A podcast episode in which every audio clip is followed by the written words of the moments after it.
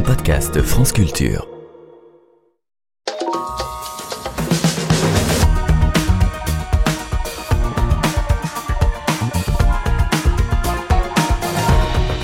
Jour de notre série sur les tribunaux économiques.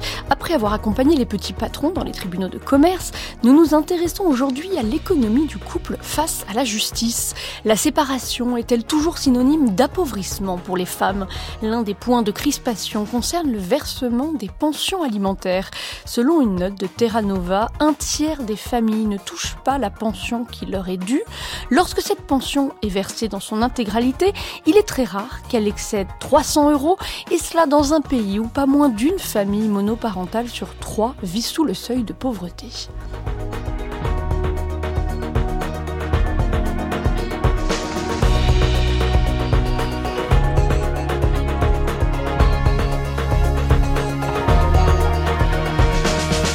Ce deuxième épisode consacré à la justice économique, nous avons invité Émilie Bilan-Curinier en duplex de Rennes, professeure des universités en sociologie à Sciences Po Paris et membre du Centre de sociologie des organisations de Sciences Po, autrice de Gouverner la vie privée, l'encadrement inégalitaire des séparations conjugales en France et au Québec, paru aux éditions de l'ENS.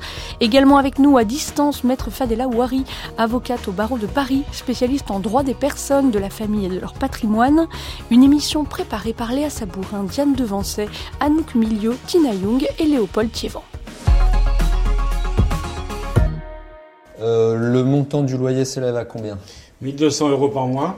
1200 euros? Oui. Donc c'est un loyer énorme. euh. Bah oui, c'est à 4 pièces. plus. Oui, monsieur le président, mais ça correspondait à un loyer au temps où il y avait une famille complète. Madame, vos revenus s'élèvent à 1600 euros, monsieur le président. 1600 euros pour un loyer de... 2200. 2200. On a fait des demandes au- auprès des logements sociaux pour avoir un logement beaucoup moins cher, de l'ordre de 600 à 700 euros, de manière à permettre à Madame Perrault et à ses deux enfants de 6 et 9 ans de, de vivre mieux. D'accord. Vous, vous avez l'APL? J'ai fait la demande.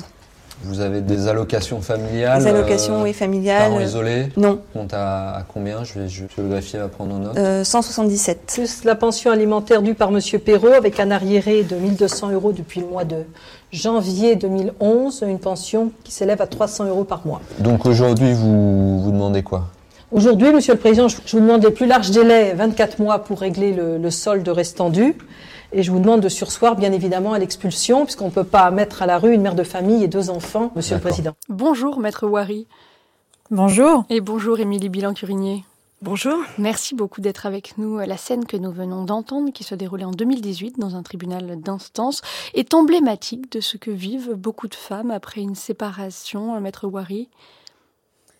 Euh, c'est même euh, le point d'orgue, euh, c'est savoir comment on va pouvoir régler l'ensemble des frais afférents aux enfants tout en continuant de les loger décemment.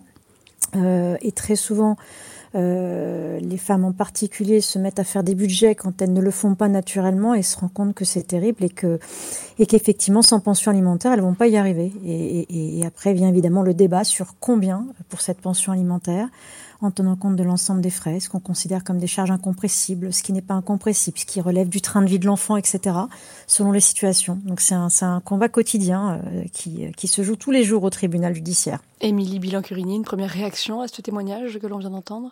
Oui, tout à fait. Ce témoignage, il pose beaucoup d'enjeux centraux dans, de, de- relatifs aux séparations. euh, la question des, des budgets qui sont serrés, qui sont euh, exacerbés euh, en lien avec euh, ces séparations. Le nombre de démarches, de demandes auprès des administrations que doivent faire ces mères qui ont la charge de leurs enfants.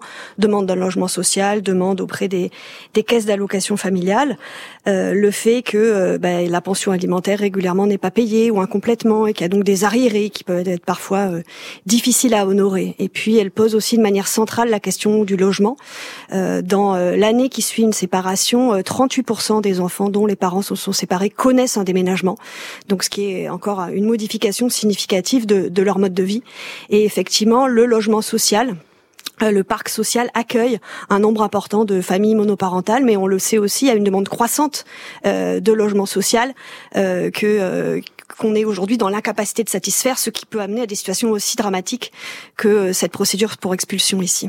Alors après une séparation, le niveau de vie des femmes baisse nettement, tandis que celui des hommes se maintient. Ça, c'est- c'est quelque chose que montrent euh, plusieurs études, Émilie Bilan-Curinier Oui, tout à fait. Ça, plusieurs études quantitatives vraiment avec de, de, très larges échantillons nationaux sur la base de données fiscales, sur la base des données du recensement montrent qu'effectivement euh, le niveau de vie euh, des femmes diminue significativement après une séparation et que cette baisse de niveau de vie elle est durable. Hein, cinq ans après, euh, en moyenne, ces femmes euh, connaissent toujours une baisse de niveau de vie par rapport au moment où elles étaient en couple. Alors que pour les hommes, il y a une très légère diminution la première année, mais ensuite très vite euh, le niveau de vie se rétablit et puis même augmente dans les années suivantes. Et ça, ça a des répercussions aussi sur les enfants, puisqu'une enquête très récente de France Stratégie et de l'Institut national des études démographiques a montré que dans l'année qui suit la séparation, les enfants dont les parents se sont séparés connaissent en moyenne une diminution de leur niveau de vie de 19%, euh, donc de quasiment un cinquième, euh, ce qui est considérable. Alors comment expliquer euh, ces inégalités? D'abord parce que ce sont majoritairement les femmes qui assument la garde des enfants, Maître Wari, alors même que certaines femmes désireraient un partage plus équilibré? Alors oui, je, vais juste rebondir sur un point, sur la question du logement et de la double peine. Euh, lorsque les, couples se séparent, notamment lorsqu'ils sont mariés, très souvent, il arrive que le domicile conjugal soit attribué à l'épouse euh, qui s'occupe des enfants. Et la double peine, c'est la fiscalité, puisque dans ces cas-là, euh, si elle obtient un devoir de secours à la gratuité du, de, de cette jouissance du domicile conjugal, eh bien, elle se voit taxée fiscalement euh, de cette jouissance. Donc là aussi, ça rajoute aux difficultés, euh, comment dire, rencontrées quotidiennement par, par les épouses et leurs enfants. pardon, reposez-moi votre question. Sur le mode de garde, qui est encore essentiellement pris en charge par les femmes. Il est souvent, beaucoup de femmes demandent une garde exclusive, mais il y a aussi un certain nombre de femmes qui demande un meilleur partage de cette garde alors, euh, les demandes de résidence alternée sont pas si nombreuses que ça. Euh, c'est pour ça que quand on dit que les, euh, les papas sont pas entendus, c'est pas tout à fait vrai. Il n'y a pas à ce point des demandes. souvent et naturellement, la résidence reste de demeure fixée chez, chez, chez, la, chez la mère. Les, les, statistiques sont majoritaires là-dessus. Ce que vous dites, c'est que les hommes ne demandent pas tant que ça la garde alternée, mais est-ce qu'il y a des femmes qui la demandent? mais euh, en fait, euh, souvent dans mes dossiers, euh, soit les deux, les deux parents sont d'accord et ça se fait naturellement, soit le père le demande et la mère dit oui et ça se fait naturellement, mais ça reste des pourcentages qui sont pas si énormes que ça. la pratique majoritaire, c'est la résidence d'enfants fixée au domicile de la maman et non pas la garde exclusive, puisque le terme n'existe plus. On parle plus de garde quand on parle des, enfants, mais on parle de, de, de résidence principale fixée chez l'un ou chez l'autre. Et effectivement, ça cause des difficultés par rapport à ce budget, parce que combien même on essaierait de fixer une une pension alimentaire au plus juste, euh, il y a toujours des frais qui s'ajoutent, des frais qui sont pas compris dans, dans l'assiette euh, de fixation de la pension alimentaire, euh, que l'autre refuse de payer au motif que justement il paye déjà une pension alimentaire. Et tous ces éléments-là viennent paupériser davantage finalement la maman qui se retrouve à payer des tas de frais qui n'étaient pas prévus. Voilà.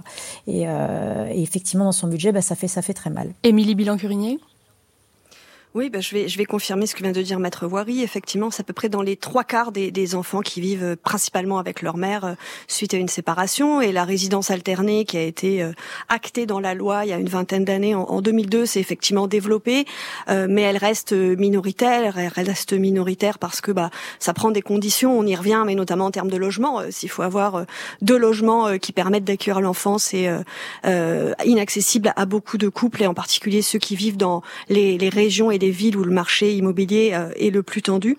Euh, et, donc effectivement, euh, dans la plupart des cas, les mères assument à la fois la charge quotidienne des enfants, donc l'écrasante majorité du travail parental, mais assument aussi et, doivent assumer l'essentiel des coûts économiques relatifs aux enfants, à la fois les coûts directs qui pour certains sont sont, sont, sont auxquels on pense immédiatement euh, l'habillement, l'alimentation, le logement, mais aussi toute une série de petits frais qui sont plus ponctuels, qui sont euh, euh, et qui sont beaucoup moins visibles. Et je sais pas, par exemple, payer un cadeau quand un enfant est invité à l'anniversaire de son ami, c'est typiquement le genre de choses auxquelles on ne va pas penser, mais qui viennent s'ajouter à la liste.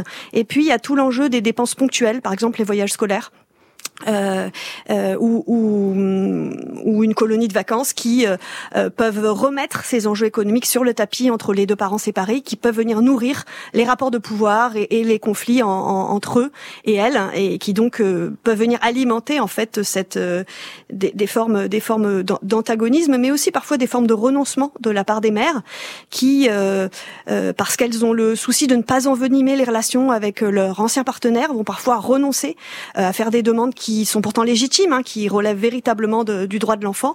Euh, et qui ainsi se retrouvent à assumer toujours plus de, dépenses pour, pour leurs enfants. Quand il a décidé de partir, moi je me suis retrouvée dans un appartement où le loyer était de 3000 euros. J'en gagnais 1700. Donc, euh, pour essayer d'améliorer mes revenus, j'ai pris des formations où on accueillait des étudiants les samedis et dimanches, qui me permettaient d'avoir euh, des vacations en plus. Mon salaire parisien me permettait d'obtenir une chambre de bonne. En fait, la seule solution que j'ai pu trouver, c'était de m'installer dans cette maison à la campagne, dont j'ai obtenu la jouissance euh, après l'audience devant le juge des affaires familiales. Pendant un temps, je faisais euh, des allers-retours toutes les semaines à Paris, donc levé à 4 heures. J'ai eu beaucoup de chance parce que beaucoup d'amis ont accepté de, m'héberger, donc je faisais un petit roulement chez les uns les autres. Et le vendredi soir, voilà, retour ici. Je vais plus au théâtre, je vais plus au cinéma. Ça fait deux ans que je suis pas partie en vacances. J'ai d'autres moments de bonheur. Moi aujourd'hui, euh, dernier des comptes, je vais avoir 800 euros de retraite et j'ai vraiment appris à vivre au jour le jour. Sinon, je peux pas vivre. Vous écoutez France Culture, entendez-vous l'écho C'était le témoignage de Véronique, 59 ans, dans un épisode des Pieds sur Terre diffusé le 17 octobre 2022 sur France Culture. Certaines femmes sont très appauvries par la séparation car, euh, comme Véronique qui a arrêté son travail dans un cabinet d'architecte d'intérieur, elles ont mis leur carrière de côté pour élever leurs enfants, maître Wari en général, elle l'avait déjà mis de côté du temps de la vie commune. C'est Mhm. souvent parce qu'elle l'avait déjà mis de côté qu'elles se retrouvent dans une situation de, de précarité parce qu'elles n'ont pas un, un- un salaire qui leur permet justement d'avoir de la marge. Et euh, dans des situations où effectivement en plus c'est pensions alimentaires et rien d'autre, voire quand elle est, quand elle est payée, puisqu'il arrive souvent qu'elle ne soit pas payée, euh, c'est très compliqué. Donc oui, ce sont des situations compliquées quand euh, la pension alimentaire, dès le début en tout cas, n'est pas correctement fixée en plus, ça suit pendant des années et on ressaisit pas le JAF tous les quatre matins pour revoir Le la juge des affaires familiales. Absolument. Donc, euh, donc c'est euh, c'est des situations dans lesquelles elles finissent par, par, par se sentir très seules, très isolées, euh, sachant que les juges n'ont pas euh, ont pas la solution miracle non plus. Une fois que on a fixé la pension et qu'on a décidé d'un partage des frais, mais qu'on dit que pour le partage des frais il faut un accord, sinon il se passe rien, ben il se passe rien. Donc c'est c'est vrai que ce sont des situations difficiles. Justement, maître Wari, dans quel cas euh, aucune pension euh, n'est-elle fixée euh, Quels sont les, les cas de figure euh, dans- enfin, qu'on peut Elles sont extrêmement examiner rares parce Mm. que elles sont extrêmement rares. Il faut vraiment que la personne soit pas en état de payer, euh, qu'il soit dans une situation de, de précarité telle qu'il soit, euh, comment dire, euh, qu'on considère qu'il n'a pas les moyens de payer une pension, parce qu'on considère que la pension alimentaire fait partie de ce qui concerne l'intérêt de l'enfant. Euh, donc on n'imagine pas une situation dans laquelle on fixe des modalités relatives aux droits de l'enfant, euh, l'intérêt de l'enfant, sans pension alimentaire. Donc ça peut être un minimum, mais ça sera toujours quelque chose. Euh, les, les juges n'aiment pas ne, ne rien fixer. C'est vraiment que la personne euh, est à la rue. hein, Mais quand, il n'y a euh, pas de quand- pension quand alimentaire, zéro donc pension. quand le, le père euh, est insolvable, dans le cas où c'est une résidence euh, chez la mère, ou dans le cas de la résidence alternée, dans ce cas-là, il n'y a pas non plus de, pension, euh, maître Wari Alors en résidence alternée, il peut y avoir une pension alimentaire. Euh, les, gens sont surpris, mais oui, Euh, on tient compte de la disparité euh, des revenus et des situations des uns et des autres. L'idée étant de dire que l'intérêt de l'enfant, c'est pas de vivre euh, chez papa euh, avec euh, avec des tas d'avantages et des tas de loisirs, et chez maman qui doit euh, se serrer la ceinture pour remplir euh, remplir le frigidaire. Donc dans ces cas-là, on considère qu'il y a matière à ce qu'il y ait, euh, en plus du partage des frais, une pension alimentaire qui soit fixée euh, au profit euh, de la maman qui reçoit les enfants. Donc il n'y a pas toujours de, pension alimentaire et quand des pensions sont fixées, le problème, Émilie Bilan Curi- Curier, Purinier, c'est que elles sont souvent assez basses. Je crois que c'est 7% euh, des pensions alimentaires qui excèdent 300 euros par mois. Oui, effectivement, c'est ce que nous avons estimé à partir de, des recherches que j'ai menées au sein de l'équipe justice et inégalité au prisme des sciences sociales.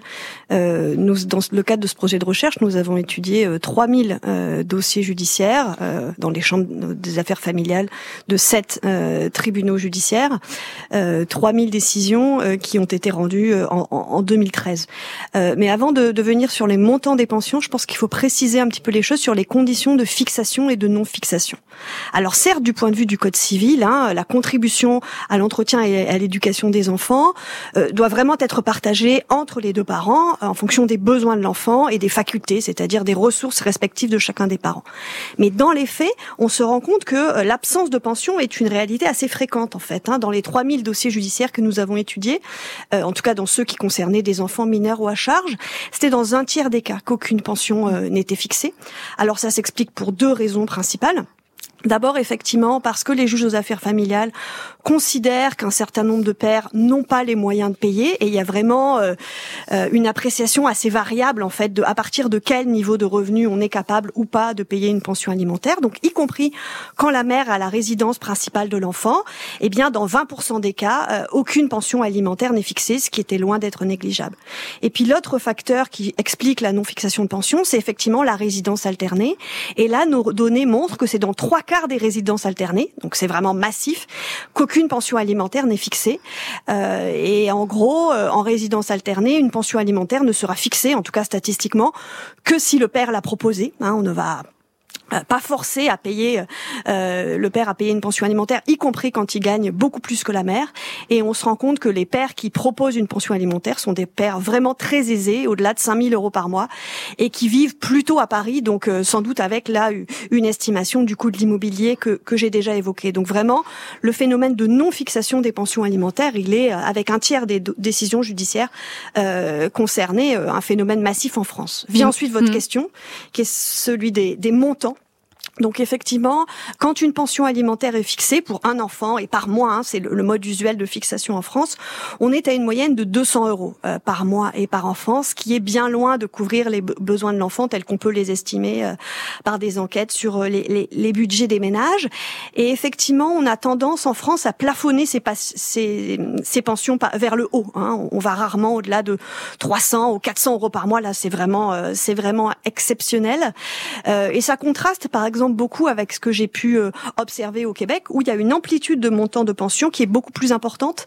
Et ça, ça renvoie à la manière dont les avocates et les avocats, mais surtout les juges aux affaires familiales, perçoivent euh, les familles aisées et les besoins euh, des enfants qui grandissent dans des familles aisées.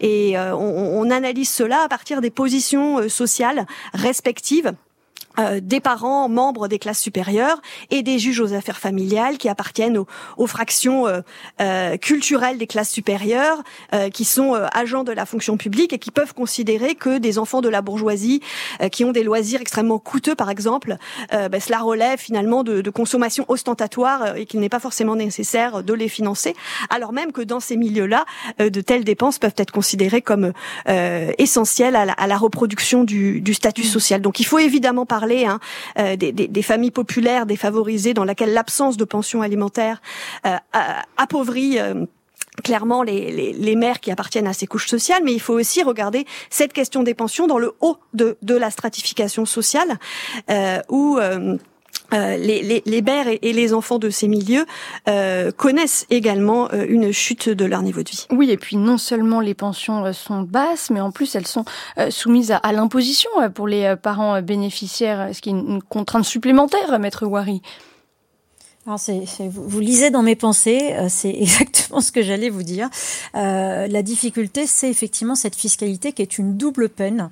Euh, le principe de la pension alimentaire, c'est que c'est un, c'est pas un enrichissement pour le bénéficiaire de la pension, ça, ça lui permet de contribuer à l'entretien et l'éducation de l'enfant. Sauf que c'est perçu comme, une, comme, un, comme un enrichissement puisque c'est taxé comme du revenu. Résultat, euh, ça vient fausser complètement euh, les chiffrages. Euh, Lorsqu'on essaye d'expliquer aux juges d'affaires familiales que derrière il y a un impact fiscal, en fait, ça ne l'intéresse pas, il ne le prend pas en considération parce que sinon, en gros, ce qu'ils ce viennent vous dire, c'est qu'il faudra chaque fois le faire pour chaque augmentation et que ça n'a plus de sens. Mais le fait est, c'est que c'en a un. Donc, c'est c'est pas, c'est cette double peine, elle est, terrible.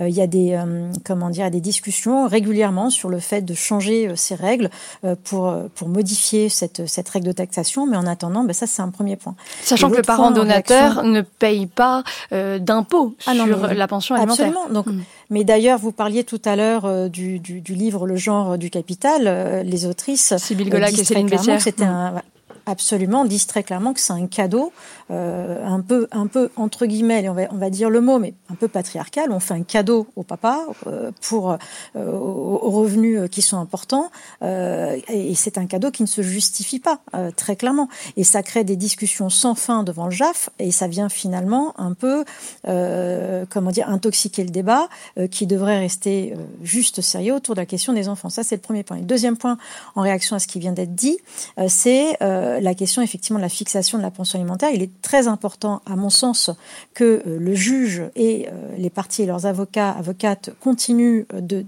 comment dire, de débattre de ces questions-là et de ne pas faire euh, une sorte de, fixation automatique des pensions alimentaires par un organisme administratif quelconque, même si c'est déjà le cas un peu au, au travers de la CAF. Mais c'est important effectivement pour chaque dossier d'expliquer la situation particulière des uns et des autres et de dire que dans telle situation, bah, ça va être 200, mais dans telle autre 300, 400 et ainsi de suite.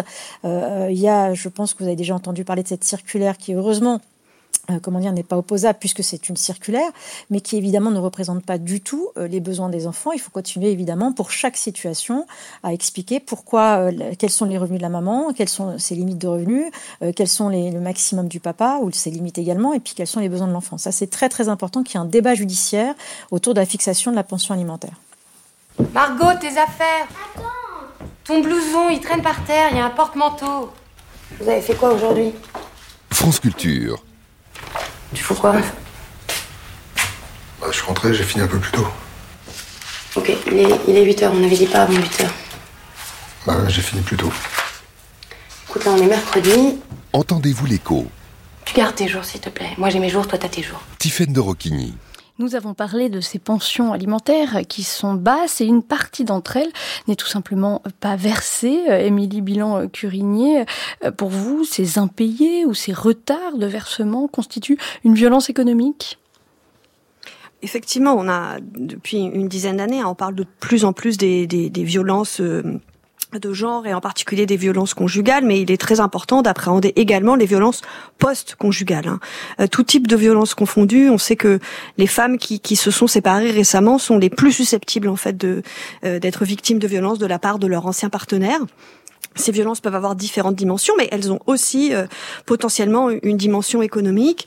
Euh, quand, par exemple, dans le cadre d'une procédure de divorce ou dans les mois euh, suivant une séparation, elles sont empêchées d'avoir accès aux moyens de paiement ou aux comptes, aux comptes communs, et aussi parfois dans des années après la séparation, quand la pension alimentaire reste un enjeu et conditionnalisée à certains comportements de la part de la mère, quand le père fait peser euh, l'incertitude de payer la pension comme une épée de Damoclès euh, au-dessus de la mer qui, euh, de manière à obtenir de sa part un comportement conforme à ce qu'il attend d'elle, c'est une forme de, contrôle qui se maintient par-delà la séparation. Et donc la, question de la pension alimentaire a contribué à ces violences économiques et plus largement à la charge mentale de ces mères, en plus de euh, risquer de les, appauvrir, de les paupériser quand elle n'est pas versée. Et, et vous l'avez dit en introduction, hein, on estime que c'est environ un tiers des pensions alimentaires qui euh, ne sont pas versées ou qui sont versées de manière incomplète, de manière irrégulière. La première étude systématique sur ce sujet, elle date de 1984, donc d'il y a 40 ans. Et il y a 40 ans, c'était 40%. Vous voyez, de 40% en 84 à 35% mmh. aujourd'hui. Ça progresse très doucement. Pas beaucoup évolué, mmh. exactement. Oui, cela, ce système français, euh, Maître Rouari, maintient euh, les mères, puisque ce sont souvent elles, dans une position d'éternelle demandeuse de cette euh, contribution financière des pères?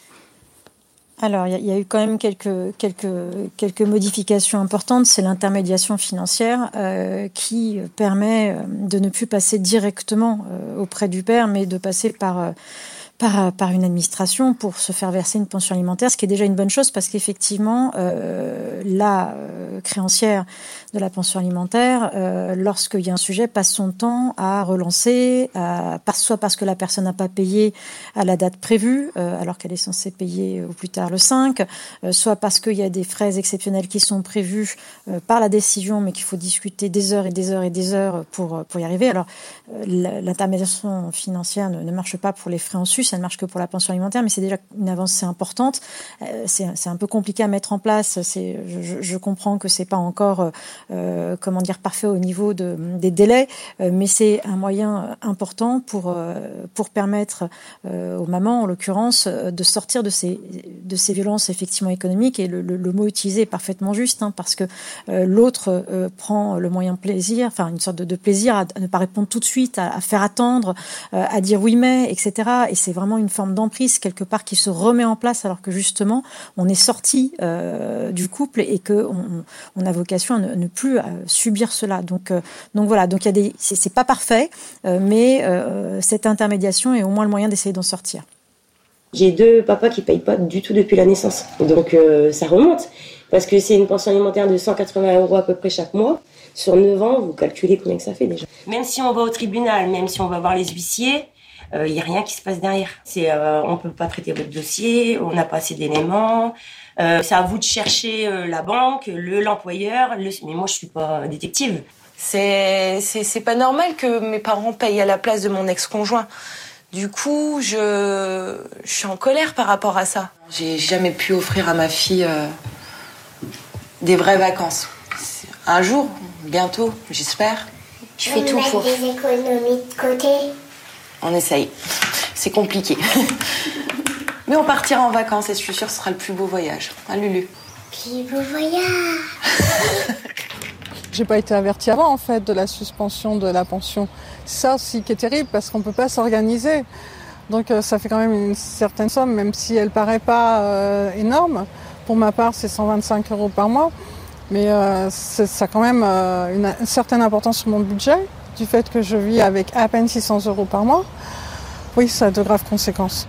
Voilà des extraits de plusieurs reportages réalisés par Spica Life, Immersion et France 3 Bourgogne-Franche-Comté en 2022, 2023 et 2019. Alors vous l'avez dit, hein, Émilie Bilancurinier, ce n'est pas euh, un problème nouveau, euh, mais avant de parler de l'intermédiation, qui est la dernière mesure en, date justement pour lutter contre ces impayés, euh, un certain nombre de mesures ont, été prises depuis 1994. Le fait de ne pas payer la pension alimentaire plus de deux mois d'affilée est un délit puni de deux d'emprisonnement et de 15 000 euros d'amende. Et depuis 2014, euh, la caisse d'allocation familiale euh, peut prélever directement les sommes dues sur le compte en banque ou sur le salaire auprès de l'employeur. Est-ce que ces mesures ont été euh, d'une certaine efficacité? Vous nous rappeliez les chiffres tout à l'heure. Effectivement, la progression est, est assez lente. Pourquoi cela? Notamment parce que justement la, CAF n'a peut-être pas les moyens financiers, humains de, mettre en place ces mesures. Bilancurinier alors il faut distinguer deux, procédures différentes. Hein. La, procédure pénale à laquelle vous faites par, allusion euh, renvoie au, délit d'abandon de famille, qui en fait est très rarement mise en œuvre, très rarement caractérisé. Euh, les magistrats, qu'il s'agisse des juges ou des procureurs, ont une certaine réticence euh, à, aller sur ce terrain-là et à, mettre en place une sanction pénale vis-à-vis des, pères défaillants. Euh, c'est très clair. Euh, à l'inverse, un certain nombre de mères qui ne présentent pas leur enfant pour au père pour l'exercice du droit de visite d'hébergement euh, se voient condamnés pour le délit de non présentation d'enfants. Donc là, il y a clairement euh, euh, une asymétrie dans, dans, cette pénalisation selon le genre des parents qui est qui est tout à fait problématique. Le deuxième enjeu, c'est celui plutôt de l'encadrement administratif en fait et de la lutte contre les impayés par les caisses d'allocation familiale.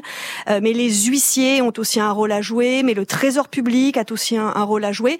Et ça, en fait, c'est des dispositifs qui existent dès le milieu des années 70. En fait, dès le moment où on euh, organise le divorce par consentement mutuel, on se dit il va y avoir une augmentation du nombre de divorces et donc potentiellement des pensions alimentaires fixées. Donc il faut s'assurer que ces pensions alimentaires-là soient fixées. Et en fait, tous ces dispositifs, ils ont certes évolué un petit peu dans les années 80, puis à nouveau dans les années 90, comme vous l'avez signifié. Mais en fait, ils ont très largement été inefficaces, principalement parce que euh, c'est une mission assez complexe en fait et qui ne correspond pas aux missions habituelles des CAF. Euh, la mission habituelle des CAF, c'est de verser des prestations et donc de vérifier que euh, euh, les personnes qui demandent des prestations y, ont effectivement droit et de les verser en temps et heure. Là, quand on parle de non-paiement des pensions alimentaires, on est dans une démarche inverse. Il s'agit de faire payer des gens et, de faire payer des pères et donc d'être en relation, par exemple, avec leur employeur pour savoir combien ils ont sur leur salaire, sur leur compte en banque, etc. Et donc ça demande une technicité euh, juridique qui est différente. Ça demande aussi de se situer ailleurs euh, dans euh, dans le rapport de, de, de force et dans les inégalités de genre. Et donc clairement, pendant trois décennies, la branche famille de la sécurité sociale n'a pas mis en place les moyens humains et les moyens procéduraux aussi dans sa communication avec les autres administrations qui ont permis d'améliorer significativement les choses. Donc les, les vrais changements ont effectivement eu lieu depuis le début des années 2020 avec l'intermédiation financière et je suppose que nous allons euh, en parler bientôt. Absolument, Maître Wari. D'abord, vous vouliez réagir? Oui, peut-être juste une nuance sur la procédure pénale. Euh, je ne dirais pas qu'on euh, se désintéresse totalement de l'abandon de famille. Euh, oui, euh, c'est pas une initiative du parquet et, euh, et c'est pas pas quelque chose qui se fait qui se fait automatiquement. C'est souvent sur ça repose sur les épaules de la créancière qui effectivement doit faire citer devant le tribunal correctionnel le débiteur mais quand il est cité, euh, il est euh, il est sanctionné. Donc euh, voilà, une fois que ça arrive entre entre les mains de la chambre correctionnelle, c'est pris au sérieux. donc le, donc c'est traité, contrairement à ce que j'ai entendu tout à l'heure, où je suis pas tout à fait d'accord. En revanche, la difficulté, c'est que effectivement, il faut que ça arrive entre les mains de la chambre correctionnelle. Ça suppose donc une procédure et une procédure qu'il faut donc payer quand on est au-dessus des seuils de la euh, un avocat au titre de l'AGI, et c'est long et c'est compliqué. Et très souvent, en plus, euh, les euh, créancières ne la mettent pas en place parce qu'elles se disent qu'elles n'ont pas envie, en plus, que le père aille dire aux enfants que maman veut mettre papa en prison. Donc c'est compliqué. Mais, mais, mais quand ça arrive entre les mains des juridictions, c'est traité. Et, pareil pour les non-représentations d'enfants. là encore, c'est, c'est, elles sont pas systématiquement sanctionnées quand, quand ça peut se régler autrement, ça se règle autrement. Enfin, c'était juste une petite nuance de, que, que j'apportais vu et, vous avez bien fait, euh, mais alors venons-en justement euh, à cette intermédiation, euh, rôle que peut désormais jouer la caisse d'allocation familiale depuis le 1er janvier 2021. désormais, le, parent bénéficiaire n'a pas besoin de saisir l'organisme, cette agence de recouvrement des, des impayés de pensions alimentaires à chaque impayé. Et depuis le 1er janvier 2023, cette intermédiation euh, est devenue euh, automatique. Euh, c'est une avancée importante à vos yeux, Émilie Bilan-Curinier oui, tout à fait. Ce qui est regrettable, c'est qu'on ait mis si longtemps pour, pour en arriver là. Hein. Pour vous prendre l'exemple québécois que je connais bien, c'est dès 1995 qu'il y a eu cette intermédiation des, des pensions alimentaires. Donc, on a, on a quasiment 30 ans de retard et, et ça a vraiment des effets, puisqu'en fait, c'est ces 30 années durant lesquelles l'importance sociale, politique de la pension alimentaire a été, a, a, été clairement minorée et on se retrouve avec une situation aujourd'hui dans laquelle il y a, ben, comme je l'ai dit tout à l'heure, moins de pensions fixé en fait que ce n'était le cas il y a 30 ans. Euh, et donc cette intermédiation, je vais y revenir dans les détails, elle présente des avancées, mais elle ne peut être mise en place que a effectivement un titre exécutoire de pension alimentaire, autrement dit si la pension alimentaire a été formalisée, officialisée par euh, une institution euh, aux affaires familiales, divorce par acte d'avocat, euh, CAF, euh, de manière plus marginale, euh, et que si la pension alimentaire, elle est, elle est prévue euh, sous une forme d'argent, sous une forme monétaire. Or, dans les dernières années, les, les, la contribution à l'entretien et l'éducation des enfants sous la forme d'un partage direct des frais est de plus en plus fréquente. Donc, en fait, le fait qu'on ait mis en place cette mesure si tard, en quelque sorte, ça limite sa portée parce que toute une série d'évolutions dans les dernières décennies ont conduit à que la pension alimentaire, dans sa forme monétaire et officielle, euh, ait de moins en moins de place. Alors l'avancée majeure, par contre, et, j'y viens maintenant, c'est effectivement que euh, ce système, système dans lequel, à partir du moment où il y a un titre exécutoire de pension alimentaire, c'est euh, l'ARIPA, l'agence de recouvrement euh, et d'intermédiation des pensions alimentaires, qui prend le relais et qui va donc typiquement aller chercher la pension alimentaire directement euh, auprès du débiteur et qui va la reverser directement auprès de la créancière sans que ni l'un ni l'autre n'ait à faire euh, de démarches euh, chaque mois. Euh, c'est clairement une avancée pour prévenir les impayés, mais aussi pour extraire la pension alimentaire de ces rapports de force inégalitaires entre parents que j'ai que j'ai évoqué plus tôt.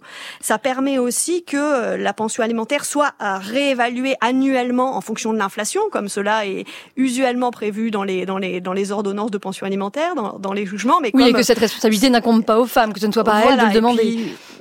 Exactement. Donc il y a toute une série, euh, toute une série d'avantages, c'est évident, mais il y a aussi un certain nombre de limites. Euh, D'abord euh, la fréquence de plus en plus importante des arrangements informels, du fait que certains parents ne passent devant aucune institution pour organiser les modalités de, leur rupture et n'ont donc pas ce titre officiel qui leur permette de, de, de recourir à, l'intermédiation. Donc il y a vraiment un, un travail de sensibilisation du public à faire en fait pour encourager les parents à aller vers vers ces démarches, mais encore des démarches quand même, au moins au début euh, de processus. Et pourquoi pour n'y vont-ils pas justement par manque de temps, par volonté d'éviter euh, de potentiels conflits?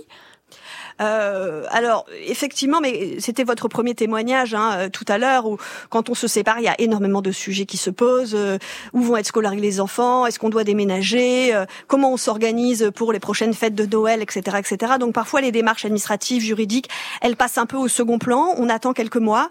Et ce qu'a montré une enquête récente de la Caisse nationale des allocations familiales, c'est que dans ces premiers mois, en fait, il est rare qu'une pension soit fixée. C'est seulement 20% des dossiers dans lesquels une pension alimentaire est fixée.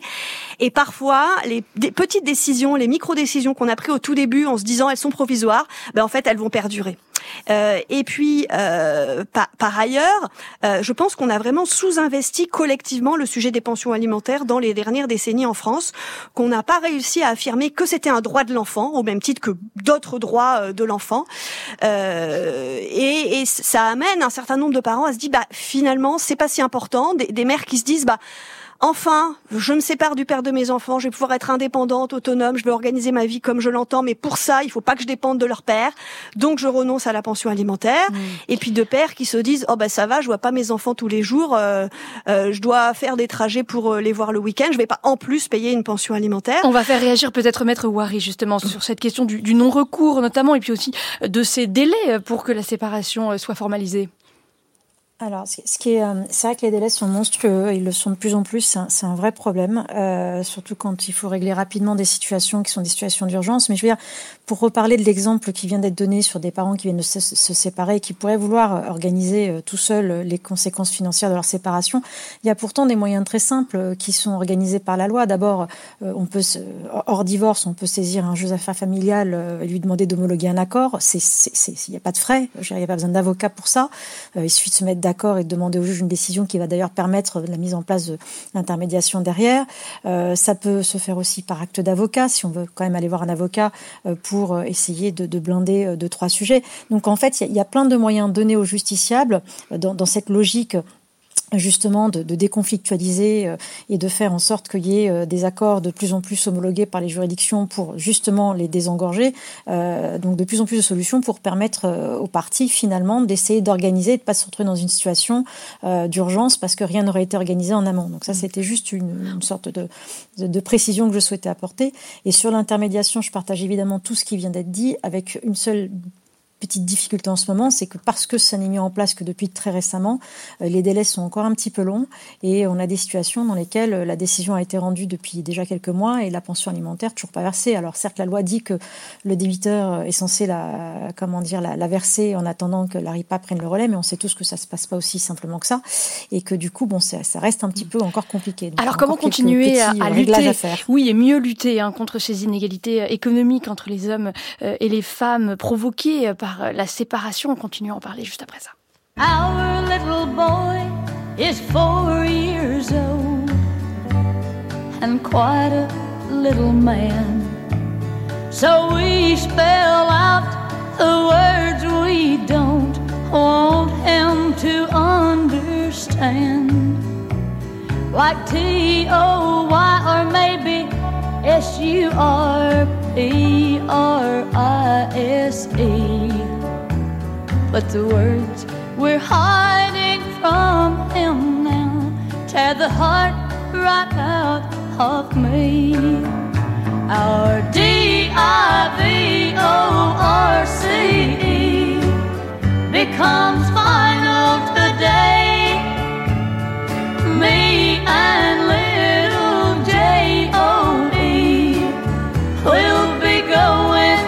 away. I love you both, and this will be pure H E double L for me. Oh, I wish that we could stop this D I V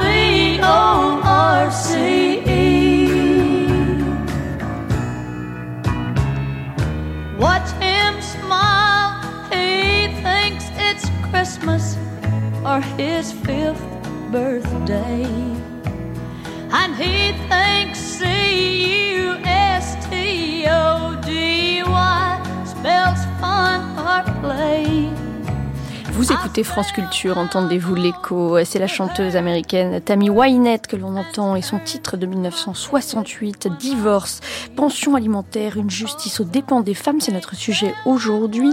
Nous sommes toujours en compagnie d'Émilie Bilan-Curinier et de maître Fadela Ouari dans cette émission réalisée par Françoise Le Floch avec l'aide de Véronique Jolivet et mise en onde par Florent Bujon.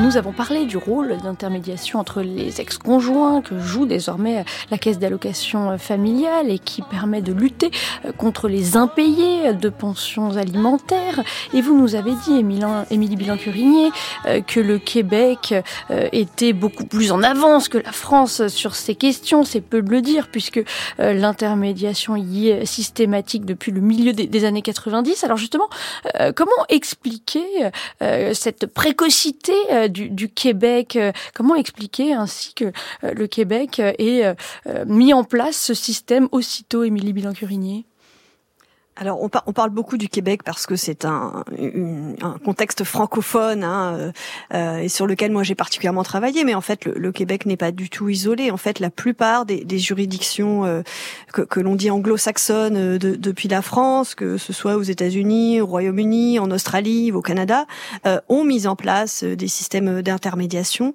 assez tôt en fait dans les années 90. Dans la situation québécoise, ça s'explique par la rencontre, la conjonction de, de- de deux dynamiques sociopolitiques assez différentes. Euh, D'une part, une forte mobilisation féministe autour des conséquences économiques des séparations conjugales et des inégalités économiques entre femmes et hommes dans ce contexte des séparations conjugales, euh, les féministes québécoises qui étaient euh, pour partie issues du monde rural, femmes d'agriculteurs pour le dire ainsi, et qui se trouvaient à ce moment-là, euh, y compris pour des questions patrimoniales, très très en difficulté économiquement à la suite des divorces et des séparations, ont fait en sorte que ce sujet euh, des pensions alimentaires soit considéré comme prioritaire dans leur lutte, ce qui n'a pas du tout été le cas des mouvements féministes français euh, à l'époque, qui étaient d'abord beaucoup moins forts et influents dans la société, mais qui avaient aussi d'autres priorités dans leur agenda militant, en particulier l'égalité sur le marché du travail, qu'il faut évidemment pas du tout négliger, mais qui, euh, par comparaison, ont beaucoup moins investi euh, les inégalités dans la sphère familiale. Oui, et puis c'est aussi, c'était aussi un moyen pour l'État-providence québécois de faire des économies que de lutter ainsi contre les pensions alimentaires impayées. Effectivement, c'est la deuxième force sociopolitique, euh, ainsi que je, je l'appelais il y a un instant. Et là, ça se voit au Québec, mais ça se voit aussi dans les autres juridictions euh, anglo-saxonnes que j'évoquais tout à l'heure. C'est-à-dire, on est euh, dans ces années 80-90 dans une première vague néolibérale. euh, dans lesquelles les, les, les- les États cherchent à faire des économies sur les prestations sociales. À l'époque, au Québec, un grand nombre de euh, mères à la tête de familles monoparentales reçoivent euh, les minima sociaux, ce qu'on appelle aujourd'hui le RSA en France, et donc en quelque sorte augmenter les transferts privés euh, via la pension alimentaire, euh, c'est un moyen euh, de euh, diminuer euh, les dépenses publiques. Et de la même manière, on a un très gros enjeu en France aujourd'hui, maître euh, l'a l'a dit tout à l'heure, de la, la fiscalisation des pensions alimentaires et le fait que euh, quand une euh, mère est imposable, euh, la pension alimentaire augmente l'impôt sur le revenu qu'elle droit, alors que quand un père paie une pension, ça diminue euh, son impôt sur le revenu. Il y a un enjeu de justice de genre derrière qui a été porté par les mouvements féministes au Québec, mais il y a aussi un enjeu du point de vue des finances publiques. Et si finance, finalement euh, le gouvernement provincial québécois comme le gouvernement fédéral canadien ont décidé de ne plus prendre en compte la pension dans le calcul de l'impôt sur le revenu, c'est parce que ça leur permettait euh, de d'avoir des rentrées fiscales supplémentaires, en l'occurrence puisque les hommes ayant des revenus supérieurs euh, sont en général davantage imposés que les femmes. Donc on voit vraiment que c'est la conjonction de revendications féministes et d'un tournant euh, euh, néolibéral Mais on voit qu'effectivement, des ce- politiques publiques. ce sont des choix différents qui ont été euh, faits fait en France et, au Québec. En France, la priorité a été accordée à la solidarité publique, là où au Québec, on a mis l'accent sur le transfert euh, privé, pardon. Mais du coup, côté français, il y a des prestations qui sont prévues, en particulier l'allocation de soutien familial. Émilie Bilan-Curigné, peut-être vous pouvez nous en dire quelques mots et nous dire euh, quels sont les, les avantages et les inconvénients de ce système, puisque cela met peut-être encore une fois les femmes dans une situation, dans la situation de, de demander une aide, là où elles devraient sans doute l'obtenir euh, de façon automatique. Alors l'allocation de soutien familial, hein, pour le coup, c'est vraiment ce qui différencie euh, les pays de l'Europe continentale, dont la France, des juridictions anglo-américaines euh, dont je parlais tout à l'heure, dans lesquelles ce type de prestation euh, sociale n'existe pas, hein, ce qui paupérise clairement les mères qui euh, euh, se sont séparées du père de leurs enfants. Donc il s'agit surtout pas de prendre le Québec pour modèle de ce point de vue. Hein. L'allocation de soutien familial qui existe depuis le milieu des années 70, là encore, par extension de ce qui était autrefois l'allocation orphelin à l'ensemble des enfants dont euh, un des parents ne peut pas contribuer à son entretien est quelque chose de fondamental. Et Il faut préciser 115 euros par enfant et par mois, et cela bénéficie à 800 000 enfants euh, en France. Alors 800 000 enfants, oui. Le montant, par contre, a été revalorisé euh, nettement au mois de novembre 2023. Il est maintenant autour de 180 euros euh, euh, par par enfant et par mois, ce qui le place assez proche de la pension moyenne hein, euh, que j'évoquais tout à l'heure, autour de 200 euros. Donc voilà, euh, la France, en quelque sorte, cherche à la fois à améliorer les transferts privés hein, en luttant contre le non-paiement, même si on a vu qu'il y avait des limites au dispositif d'intermédiation, et va aussi dans le sens d'une plus grande solidarité publique avec l'augmentation du montant de l'allocation familiale. Sauf que si la mère se remet en couple, l'ASF cesse d'être versée, c'est cela Exactement, exactement. Il y, a, il y, a, plusieurs limites importantes à l'allocation de soutien familial. C'est bien que vous m'invitiez à les aborder maintenant. D'abord, comme tout le reste, qu'il s'agisse de la pension alimentaire, qu'il s'agisse de la euh, prestation compensatoire ou des prestations sociales, pour pouvoir espérer le toucher, il faut la demander. Et euh, donc voilà, euh, être être une mère élevant seule ses enfants, ou plus rarement être un père et élevant seul ses enfants, ça existe aussi. Euh, c'est devoir faire un travail administratif en fait, devoir se conformer euh, aux exigences des administrations et, et voir euh, potentiellement sa vie privée surveillée en fait, et en particulier surveillée euh, parce que la remise en couple implique la, la fin de, du, du, dispositif. Quand on est remis en couple, on n'a plus droit à l'allocation de soutien familial et donc ça crée une, une forme d'inégalité en fait entre euh, les enfants dont les parents se sont remis en couple. Bah il y en a qui ont la chance d'avoir un père euh, qui peut payer la pension alimentaire et qui donc évidemment continue à la toucher, y compris quand la mère est remise en couple. Et puis d'autres qui, qui ont un père beaucoup plus euh, pauvre, par exemple, qui du coup ne peut pas payer de pension alimentaire et qui avait l'allocation de soutien familial jusqu'à ce que la mère euh, se remette en couple. Donc c'est une perte sèche pour les enfants euh, en fonction du statut matrimonial de, leur, de leurs parents. Et c'est par ailleurs un système euh, euh, bah, quasi patriarcal, là encore, mais davantage du côté du patriarcat public que du patriarcat privé, si vous voulez. Euh, c'est l'État qui, enfin en l'occurrence les caisses d'allocation familiale, qui contrôlent la vie privée euh, des parents. Et c'est effectivement et une des limites des importantes de ce système. France Culture. Tu as une dette envers moi, Barbara. Tu as toujours beaucoup plus profité de moi que je n'ai profité de toi. Je n'ai pas la moindre idée de ce que tu veux dire par là. Entendez-vous l'écho? C'est moi qui ai trouvé cette maison. C'est moi qui ai tout acheté. Oui, avec mon pognon. C'est très facile de le dépenser quand on ne l'a pas gagné, mon lapin. Si j'avais pas été là, tu l'aurais jamais gagné, mon canard. Et sur le plan sexuel, c'est moi qui t'ai tout appris, non? Tiffaine de Roquigny. Pourquoi la question des inégalités économiques entre les femmes et les hommes est-elle insuffisamment prise en compte par les juges? Maître Ouari, peut-être parce que la justice française n'est pas assez dotée, contrairement à, à d'autres pays occidentaux? Il y a plusieurs difficultés qui se posent déjà. Euh, la question patrimoniale ou la question des revenus, euh, elle est déjà pas considérée comme urgence dans des situations où, euh, dans les suites d'une séparation, l'épouse se retrouve sans rien. Euh, donc aujourd'hui, par exemple, si vous vous séparez et que clairement euh, euh, l'époux n'est pas suffisamment revenu et qu'en plus il n'a pas accès au compte, etc., elle aura jamais d'audience en urgence pour statuer sur sa situation, ce qui est quand même pas, pas normal. Euh, donc ça, c'est un premier sujet. L'autre sujet, c'est que euh, sur la question des prestations compensatoires Alors, on va essayer de rétablir la, liaison, pardonnez-moi, Maître Wari, parce que on- elle est en train de, de se dégrader.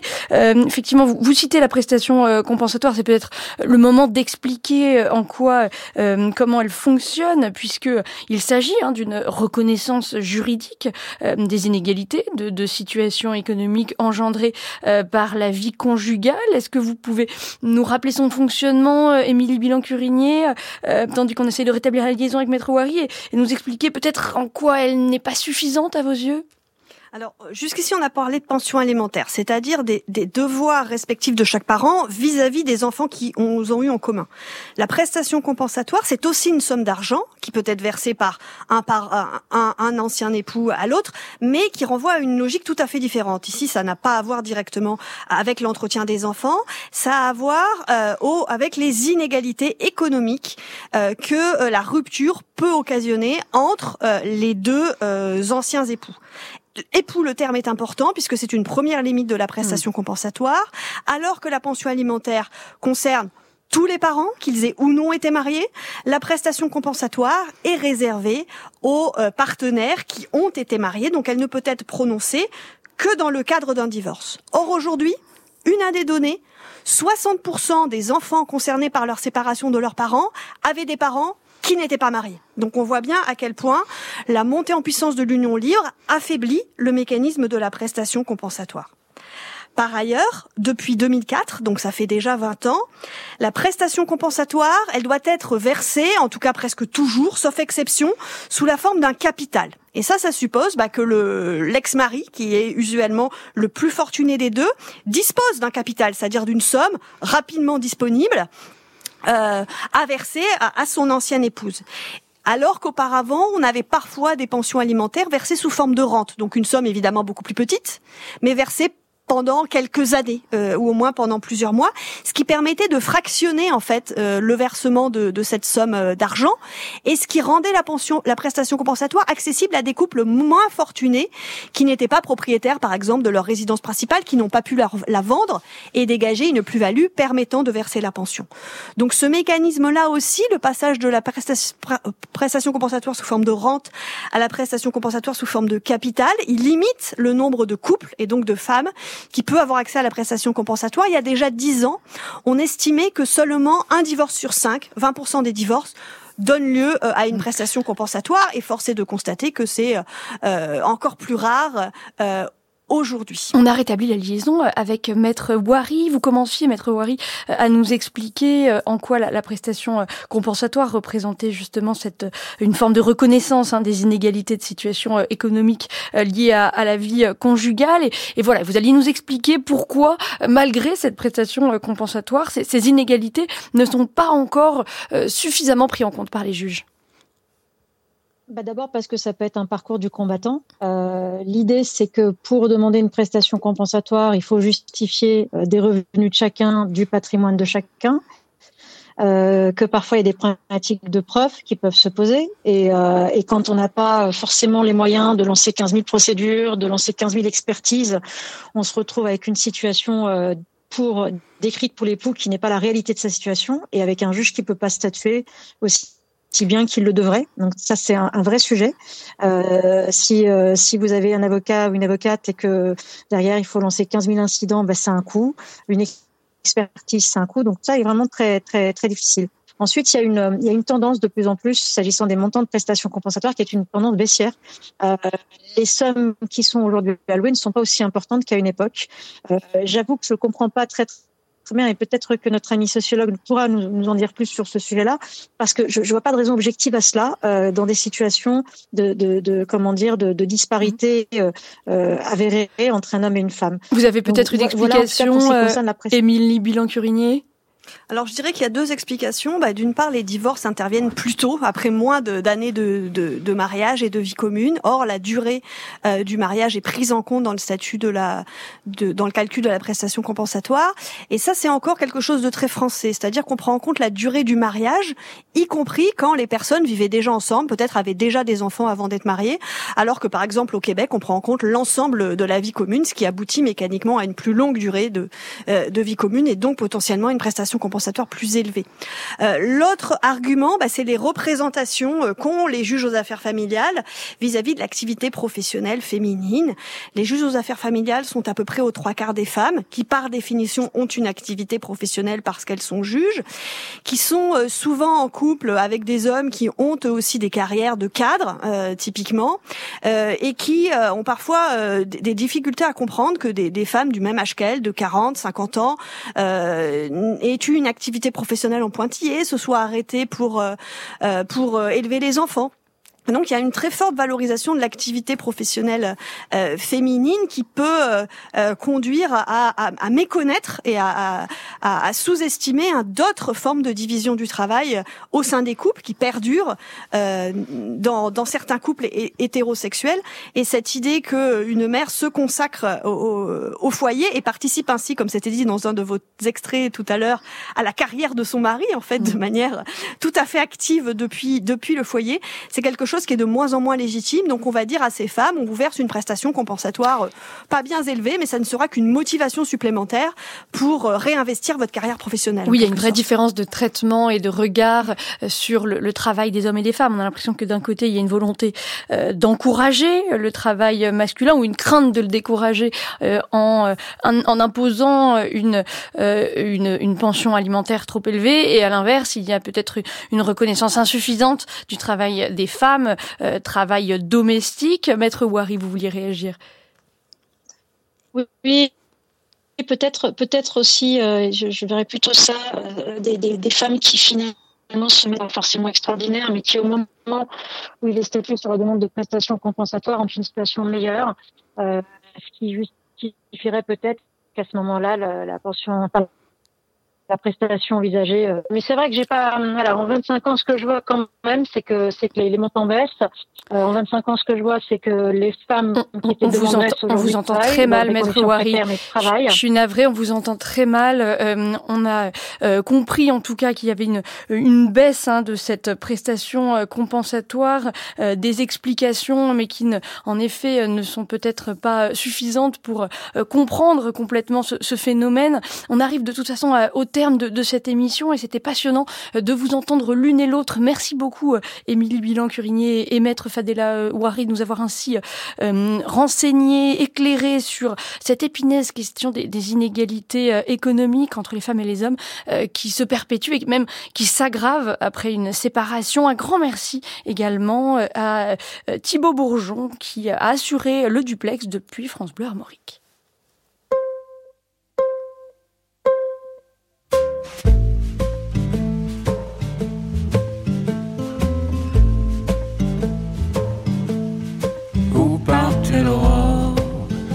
Ses bas gris, dans ses eaux bleues Mousse accrochée à l'arbre, la vie m'a prise. Je suis au fer, presque à ton bras, deux pas pour le bal, trois sur le côté. Passer lentement sous le ciel qui change ses habits sans faire de beaux dimanches, sans faire de beaux dimanches.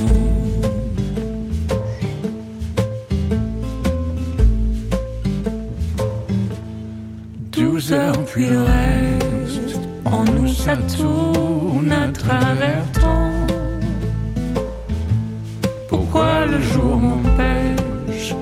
joli chien, qui au matin me mord le bras, les yeux les parallèles,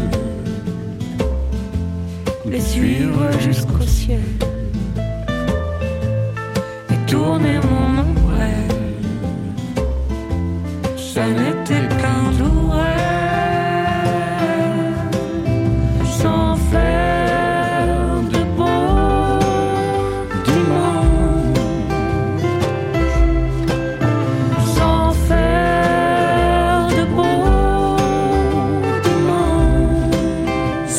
D'Entendez-vous l'écho. Un grand merci à tous d'avoir été avec nous.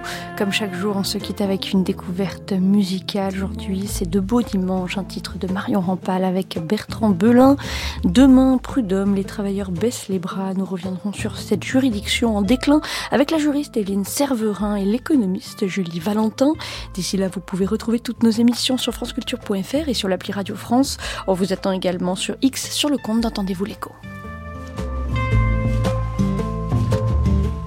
Des yeux les parallèles. Les suivre jusqu'au ciel. Et tourner mon ombrelle. Ce n'était qu'un doux